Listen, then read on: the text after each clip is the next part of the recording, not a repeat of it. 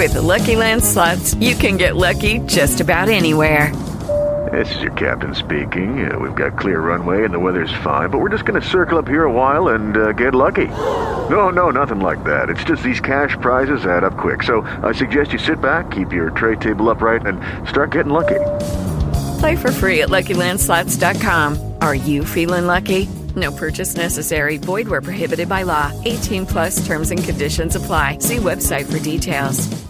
Judy was boring. Hello. Then Judy discovered ChumbaCasino.com. It's my little escape. Now Judy's the life of the party. Oh, baby, Mama's bringing home the bacon. Whoa, take it easy, Judy. The Chumba life is for everybody. So go to ChumbaCasino.com and play over 100 casino style games. Join today and play for free for your chance to redeem some serious prizes. chumba ChumbaCasino.com. No purchase necessary. Void where prohibited by law. 18 plus terms and conditions apply. See website for details.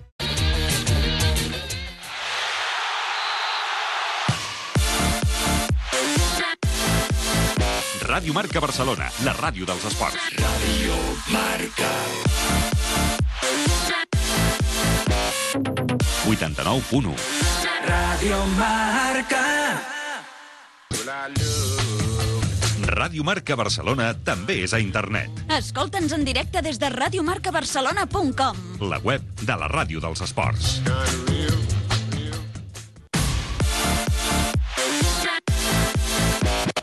Estàs escoltant Ràdio Marca Barcelona. Ràdio Marca. 89.1 A Ràdio Marca Barcelona, Catalunya Futbol, amb Ricard Vicente. Senyores, senyors, què tal? Molt bona tarda. Benvinguts a una nova edició del Catalunya Futbol. És divendres 12 de juny del 2020. Quader de Bitàcora ja saber 90 dies de confinament amb les seves fases i les seves franges horàries. Des d'ara i fins les 3 de la tarda, les informacions i els protagonistes del futbol territorial català amb Jordi Vinyals, a la direcció tècnica i control de so amb el suport de Carlos Gil i el treball de redacció de Pol Díaz.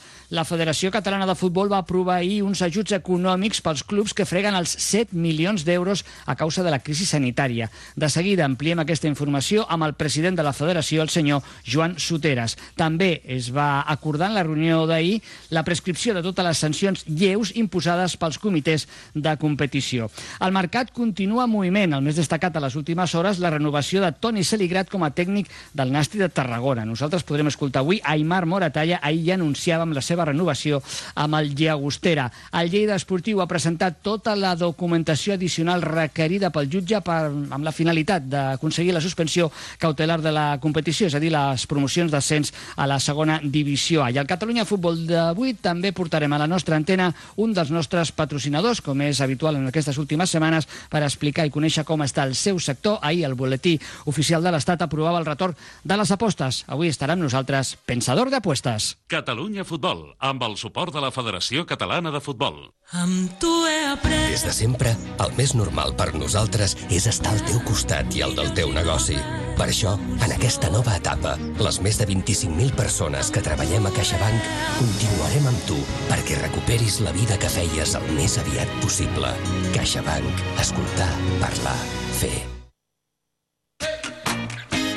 Vuelve Bufete Libre Orenes.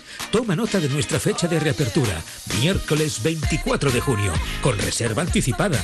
Puedes llamar al 691 70 29 84 691 70 2984. En Bufete Libre Orenes lo tenemos todo a punto, adaptados a los nuevos protocolos de seguridad, distancia e higiene. Ah, y con la calidad de siempre y la cocina de Conchi. Bufete Libre Orenes. Estamos de vuelta. Os esperamos a partir del 24 de junio, pero recuerda, con reserva anticipada. Bufete Libre Orenes, Rambla Marisol 19, en Castelldefels.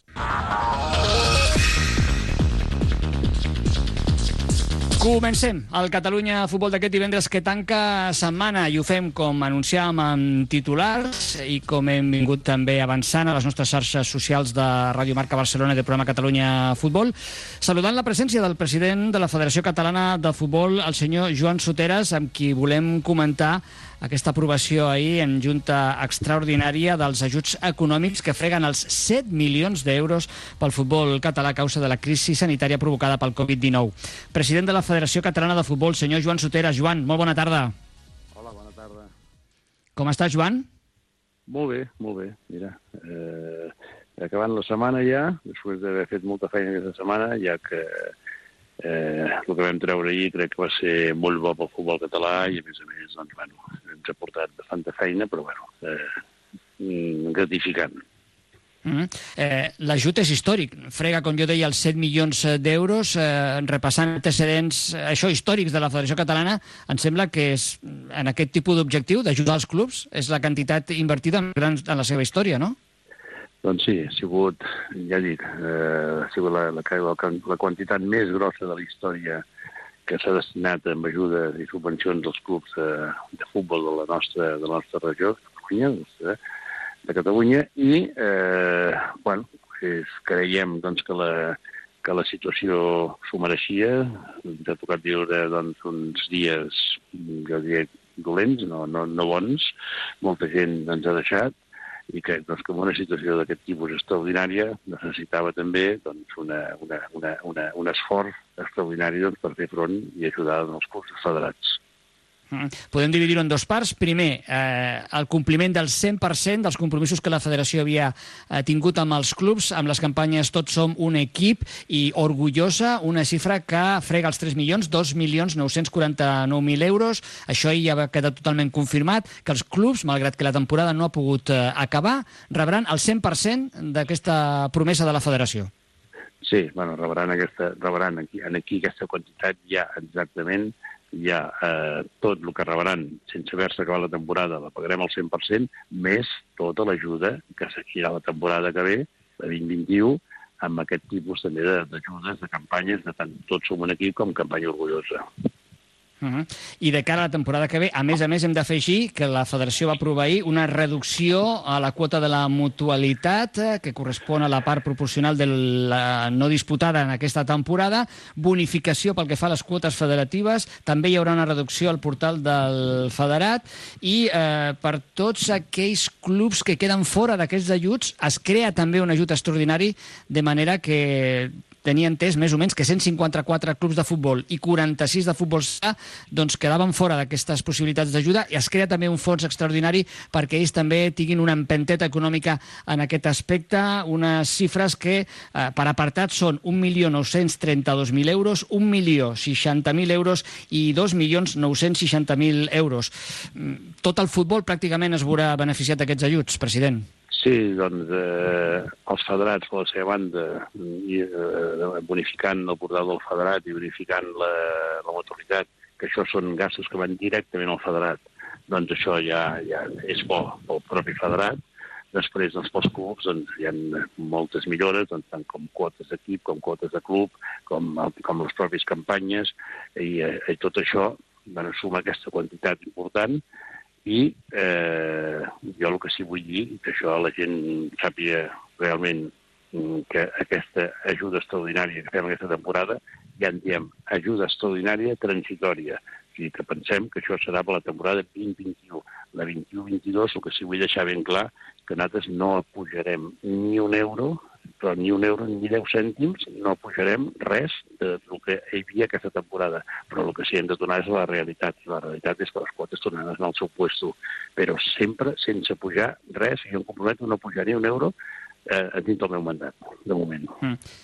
President, eh, té capacitat econòmica la Federació Catalana? Entenc que sí, perquè això s'aprova en junta directiva. Mm, o, o pot suposar una, un, hipotecar una mica el futur econòmic de la Federació la decisió presa ahir?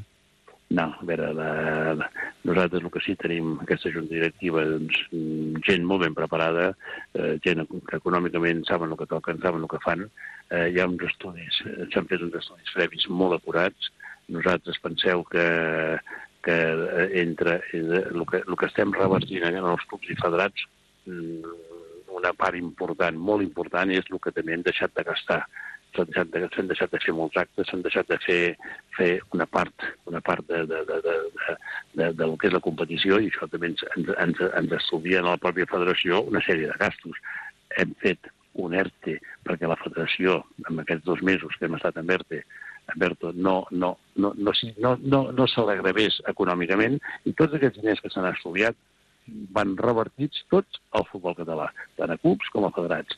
Nosaltres la federació no quedarà tocada ni amb un sol euro. Que la estigui tranquil·líssima, que estigui tranquil·líssima, que la Federació de Futbol està, és sana, sanejada i seguirà estant igual. Cap problema, cap ni un. Entenem, doncs, president, que aquest cop que rep la federació a nivell econòmic per la crisi sanitària, com han rebut eh, els clubs, les institucions, tots els àmbits laborals i empresarials del nostre país, la federació estava, podríem dir, en un moment eh, fort mm, per encaixar-ho. Ho, ho ha rebut eh, eh, dins de les problemàtiques normals eh, que ara també en relatava, però ho ha rebut bé, ha pogut sortir-se.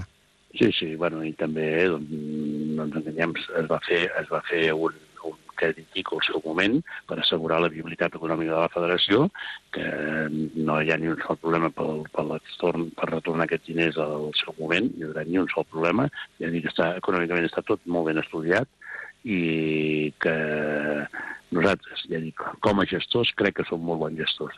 A partir d'aquí, això, això ho ha de dir el futbol català, no ho he de dir jo. Eh, nosaltres farem tots els esforços que facin falta, sempre pel futbol català, i no tocant mai eh, la, que la federació pugui quedar tocada en cap moment amb res, amb res de res. Mm -hmm. President, a la trobada d'ahir, a la reunió d'ahir, també es va aprovar la prescripció de les sancions lleus. Entenc que això es desprèn una miqueta del sentit comú de dir aquests partits s'haguessin complert amb la disputa de les jornades que restaven del campionat, són faltes d'origen lleu i, per tant, la... no es pot parlar d'amnistia, però la federació entén mm, que això és una bona mesura també perquè molts jugadors puguin començar de net la propera temporada. Sí, jo crec que és de justícia doncs, haver fet això perquè doncs, hi havia jugadors doncs, que potser els quedaven pendents dos partits, tres partits, quatre partits de secció per lo que fos, i el no haver-los poder disputar, doncs clar, o preníem aquesta mida o els hi seguia quedant penjats aquests quatre partits, o quatre, o tres, o dos, o un per, per, per, per descansar, no? per de càstig. Eh, creiem que, que la, és una bona mida de gràcia aquest moment, eh, no eh, crec que serà ben rebuda per tots els federats i, eh, bueno, nosaltres ja dic, eh, pensem en tothom i també, també hem pensat en aquest moment amb, amb els sancionats. Jo pensava ara en un futbolista, no?, que ha d'estar sis mesos parat i digue-li que quan comenci la temporada, si té tres partits, ha d'estar a sobre tres setmanes més sense poder jugar partits. Bé, sí, doncs queda sí. subratllada aquesta, aquesta mesura. President, eh, volia preguntar-li tres cosetes molt ràpides abans d'acabar. Badalona serà la seu de les promocions d'ascens a la segona divisió B amb els quatre equips catalans de tercera. Eh, algun criteri important va fer que Badalona fos escollida? Bueno, hi ha diversos criteris. Hi ha un, primer, un criteri, primer criteri, el més important és que Badalona en aquest moment tenen un gran camp i és dels millors camps que tenim eh, a, a Barcelona, i els millors camps que tenim en aquest moment és, és Badalona. És un camp totalment nou, una, una, una, una gespa d'última generació.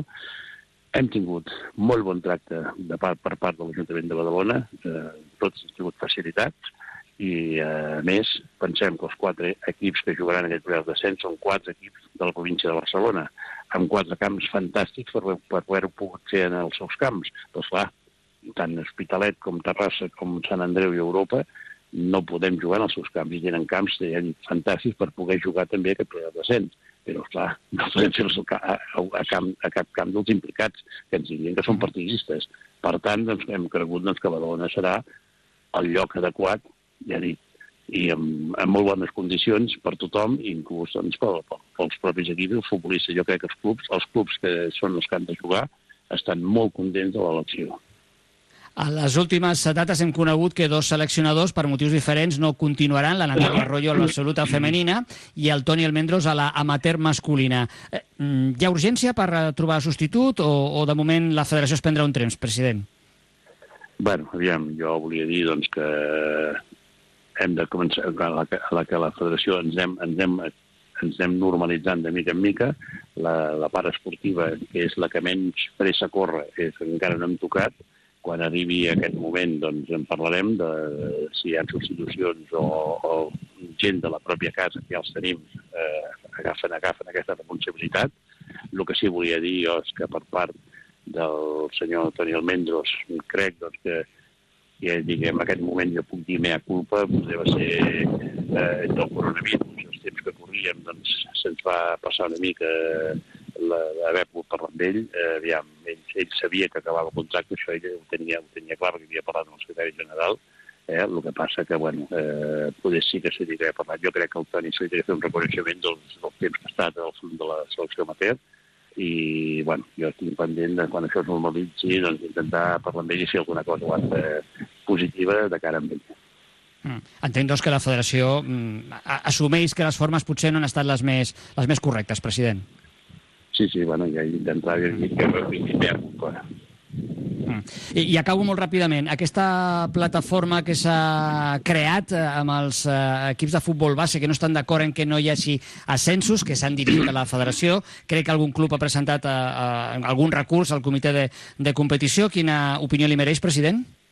Bueno, mereix, mereix l'opinió de respecte que els he de tenir, com a clubs que són de la nostra federació, penso que són, han, han sigut 40, més o menys 40 clubs, de 1.400, vol dir que bueno, això és un, un 3% no arriba, que, que, que estan descontents amb la decisió i que volen fer un recurs. Bueno, són lliures de fer-ho, eh, la llei és la que té que dir després el que, el que, el que, el que ha de ser, i bueno, ja dic respecte total, jo estic a la seva disposició per parlar amb ells i per rebre de la federació sempre que vulguin. Eh, ja n'hi ha diversos que m'ho han demanat i la setmana que ve ja parlaré amb diversos clubs d'aquests aquest, aquest, clubs, amb diversos d'ells, i, bueno, vaig eh, estem oberts a parlar el que sigui. Ara la decisió està presa i per part de la federació la decisió no anirà enrere, segur.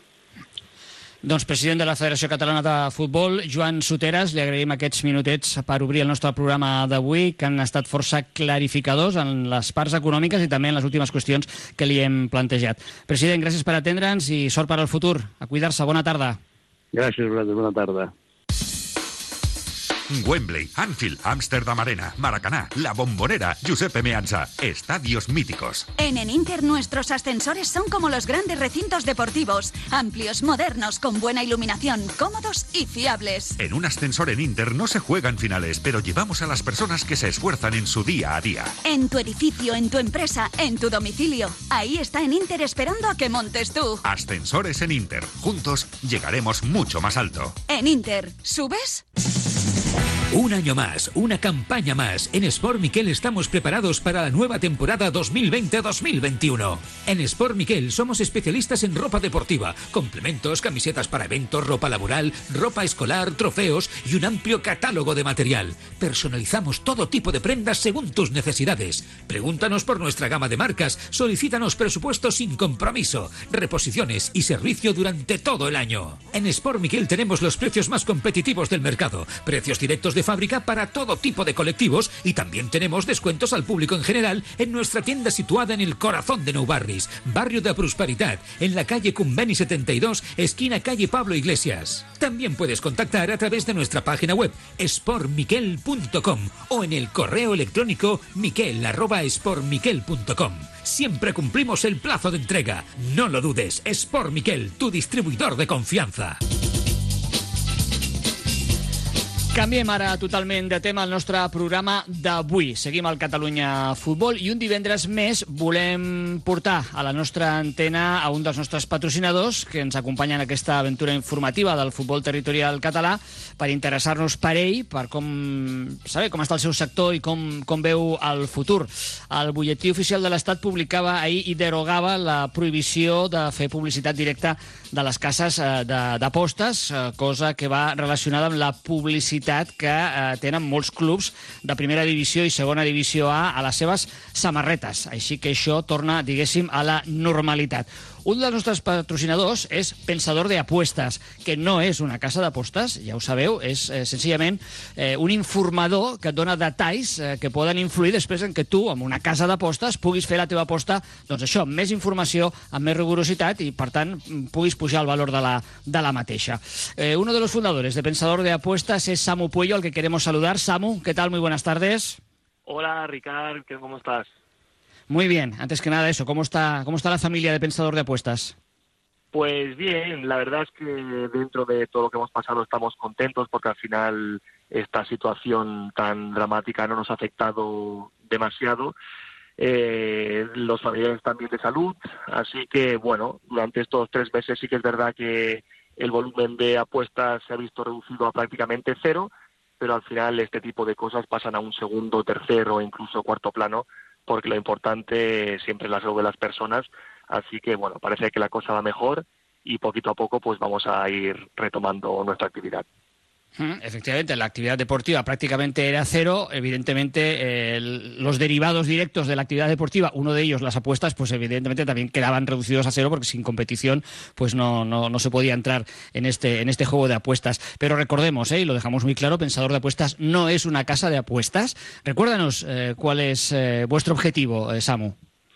Bueno, nuestro objetivo es principalmente batir a las casas de apuestas. Nosotros tenemos una web que es totalmente gratuita, pensadordeapuestas.com, en la que tenemos diferentes colaboradores, cada uno de ellos especializado en un deporte diferente y eh, con estudio, con trabajo y con dedicación, pues lo que intentamos es hacer ganar un poquito de dinero a todos nuestros seguidores. De hecho, lo llevamos consiguiendo año tras año desde el 2010 y no sabemos cómo será el futuro, pero lo que sí sabemos es que vamos a seguir trabajando en la misma línea pues para seguir cumpliendo ese objetivo que nosotros, que el que te comentaba antes, de vencer a las casas de apuestas y ayudar a nuestros seguidores a, ganar un dinero extra. Eso se hace a base de información, que la gente que va a apostar en un partido, por ejemplo, lo sepa todo, si hay un jugador sancionado, si a última hora se ha lesionado un jugador, si sube el valor o no sube el valor, las estadísticas, la dinámica, todo lo que puede incidir en el resultado, por tanto, reducir el riesgo del apostante, ¿no? Sí, al final hay que tener en cuenta que hacemos, bueno, todo ese estudio, ese trabajo que hay detrás es para reducir el riesgo y lo que hay que tener muy claro es que ganar con las apuestas siempre es complicado. De hecho, tan solo un 5% de la gente que apuesta gana dinero y por lo tanto también mando un consejo. El primero es de jugar con responsabilidad y también de huir de aquellas personas que nos venden que ganar con las apuestas no es fácil. Evidentemente es posible, pero siempre con un estudio y un trabajo detrás que no es fácil y es el que hacemos nosotros para que nuestros seguidores pues se puedan llevar ese, ese extra a largo plazo. Mm, Recordamos esta frase muy importante y que debe acompañarnos siempre a todos cuando entramos en este juego lúdico no de las apuestas, que es jugar con responsabilidad. Es un juego, no es un modo de vida, no debe serlo y evidentemente eh, sabemos también de los peligros que entraña. Por tanto, la responsabilidad es un tema muy importante a tener en cuenta. Eh, Samu, eh, el futuro del sector, nos hablabas de que no se había pasado del todo mal durante el confinamiento, pero que lógicamente tiene una consecuencia directa de la práctica deportiva. La práctica deportiva se está reiniciando. Me imagino, me imagino que el futuro del sector mm, pues pinta bien, ¿no? Es eh, ahora que empieza la liga en primera división, también en segunda división A, la Bundesliga ya desde hace algunas semanas, ya se están programando eh, las carreras de motos, la liga CB será la semana que viene. Eh, me imagino que, que el sector es optimista en este aspecto. Sí, ahora parece que poco a poco vamos viendo la luz al final del túnel. Nosotros en la web hemos estado prácticamente tres veces parados, pero bueno, como decía antes, al final las apuestas es algo totalmente secundario y carecían de importancia durante este estado de alarma. Y ahora parece que los casos van mejorando, la situación en nuestro país y en el resto del mundo parece que pinta un poquito mejor, aunque hay que ser prudentes, obviamente. Y en las apuestas, pues bueno, vuelve la liga, vuelve la segunda división, en julio tendremos los medios de ascenso, también poco a poco van a volver otros deportes como el motociclismo, baloncesto, el tenis, y así que bueno, eh, con ganas de volver a la normalidad, nueva normalidad, y sobre todo con ganas de no pasar otra vez por esta situación que hemos pasado. Eh, en eso hemos de ser siempre también muy prudentes e intentar evitar los rebrotes, como se nos indica desde las autoridades gubernamentales y sanitarias. Y acabo porque hacías incidencia a una parte directa de nuestro fútbol, el fútbol que nosotros tratamos en este programa, que es el fútbol no, no profesional, segunda división B, tercera división, las promociones de ascenso para mediados de julio. Ahí me imagino que, que también se va a volcar Pensador de Apuestas, ¿no? Sí, sí, durante estos días también haremos algún pronóstico de primera y segunda división y quizá de alguna liga europea y luego nos centraremos en estudiar esos playoffs de ascenso que también van a ser eh, diferentes porque al final los de segunda vez se juegan en una sede única y los de tercera división se juegan en cada comunidad autónoma. Así que un escenario diferente, un, este- un escenario que habrá que tener en cuenta, pero también eh, un escenario complicado para las casas de apuestas porque nunca se han encontrado con una situación así. Así que vamos a intentar sacarle partido y a, intentar batir una vez más a las casas de apuestas. Una caja de sorpresas van a ser estos partidos, lógicamente. Los equipos Totalmente. vienen sin, eh, sí, con una pretemporada atípica, sin jugar amistosos, no vienen de una dinámica de juego en las últimas semanas y se tendrán que enfrentar a la competición con un valor muy alto en juego un ascenso eh, en poco menos que 90 minutos. Samu Puello, uno de los fundadores de Pensador de Apuestas y uno de los patrocinadores del Cataluña Fútbol, que ya desde hace algunas temporadas nos acompaña en esta aventura informativa. Samu, gracias por atendernos y mucha suerte para el futuro. Buenas tardes. Muchísimas gracias, Ricard. Todo vuelve. Vuelve la libertad, vuelven los paseos, los viajes, los abrazos, los encuentros. Y vuelven los 10 días Kia. Del 11 al 22 de junio. Con ofertas irrepetibles en toda la gama. Vehículos electrificados incluidos. En Kia, tú eliges lo que conduces. Si quieres un Kia, solo tienes que venir a vernos. Delta Prat, Avenida Remolar 9, El Prat de Llobregat. Metro Línea 9, Prat Estación. Tu concesionario Kia en el Prat.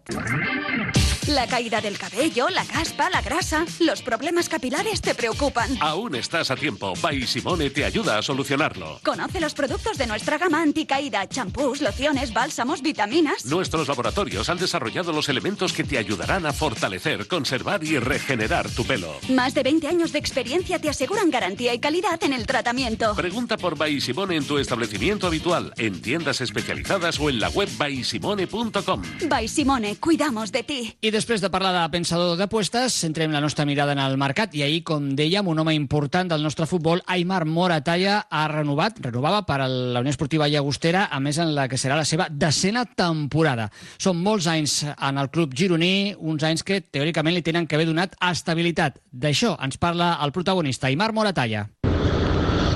Sí, bueno, eh, quan portes tantes temporades en un club és obvi que tens una estabilitat en aquí.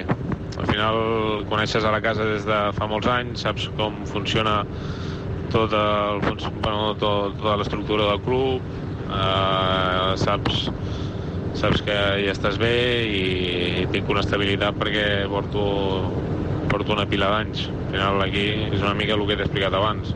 Porto tota la meva vida futbolística i, i ja fa anys que tinc una estabilitat aquí en el club. Uh, perquè, bueno, uh, és, és com la família.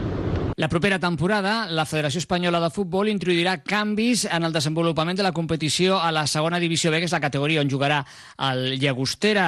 Es jugarà en cinc grups de 20 equips i donarà pas a una creació, la de la segona B Pro o Elite. Uns canvis que sembla motiven a l'Aimar. Els canvis de cara a la temporada que ve, que ha fet la Real Federació Espanyola, eh, la veritat és que eh, motiven, em motiven molt. Tant a mi com als meus companys, almenys amb els que he parlat, eh, és una proposta, un, un canvi de lliga que bueno, obre moltes portes a, a que puguin haver-hi sorpreses, que equips que a priori per pressupost no, no podrien optar a futbol professional, pues, amb aquest format eh, hi podran optar. I això em motiva molt. Eh, motiva perquè, perquè és, bueno, és una nova competició que serà molt emocionant i, i que podem optar a coses increïbles. I sempre que hi ha aquests canvis, pues, és com si comencessis una, en una categoria nova i això motiva a tothom. Així que aquests canvis els veig bé. Eh, és una manera que bueno, és una reestructuració de les lligues que ja feia anys que, que, es, que es buscava i era necessària i, i, bueno, i, i crec que, que aprofitant el Covid han, han acertat. El Llagostera va acabar la passada temporada en tretzena posició en el moment de la interrupció, el 8 de març, amb 33 punts eh, lluny de les places de promoció d'ascens i 7 punts per sobre del descens. La incògnita de cara a la propera temporada serà quin és el paper que pot desenvolupar el club gironí. Ens explica les seves eh, expectatives l'Aimar Moratalla. A Llagostera sempre els objectius eh, que, que ens marquem són els que ens marquen el pressupost que tenim i, i, i, el, i el club que som. Al final eh, hi ha pressupostos a, a, a segona B que, que quadripliquen el, de, el del Llagostera i a priori és difícil competir de tu a tu amb, amb aquesta gent però bueno, eh, la, la nostra la, el nostre objectiu de cara a la temporada que ve és eh, assolir les, la, bueno, la salvació i un cop assolim la salvació pues, seguirem competint per, per intentar aconseguir altres objectius, però sempre passant com a, com, com a primera opció, bueno, com, com, com a cosa principal, la salvació. Tots som un equip. Es viu quan surts de la feina per anar a entrenar amb els teus companys. Es viu quan t'acostes al camp i la gent t'anima com si fos una final. I es viu quan mires orgullós el teu equip i entens que aquests són els colors de la teva vida. Perquè vius el futbol les 24 hores. Arrenquem la nova campanya Tots som un equip, de promoció del futbol territorial i el futbol sala amateur català. Amb bonificacions en les quotes d'inscripció i mutualitat, ajut econòmic en arbitratges i quilometratge i Premi Joc Net. Perquè formem part de la mateixa família, la família del futbol. Federació Catalana de Futbol. Tots som un equip. Res més, aquí hem de posar a punt i final aquesta edició del Catalunya Futbol, on recordem, hem començat parlant amb el president de la Federació Catalana de Futbol, el senyor Joan Soteras, per matitzar i ampliar informació de la trobada d'ahir, on la federació va aprovar un ajut de quasi 7 milions d'euros per al futbol eh, català. Amb aquesta informació de mercat, la veu de la renovació pel Llagostera d'Aimar Moratalla, posem punt i final, recordant un com és, Toni Celigrat ha renovat com a entrenador en el Nàstic de Tarragona. Tornarem dilluns, serà a partir de dos quarts de tres de la tarda. Us hi esperem a tots. En aquest impàs hem de seguir guanyant el partit, complir les franges i les fases horàries que ens pertoquen. Bona tarda, bon cap de setmana. Adéu-siau.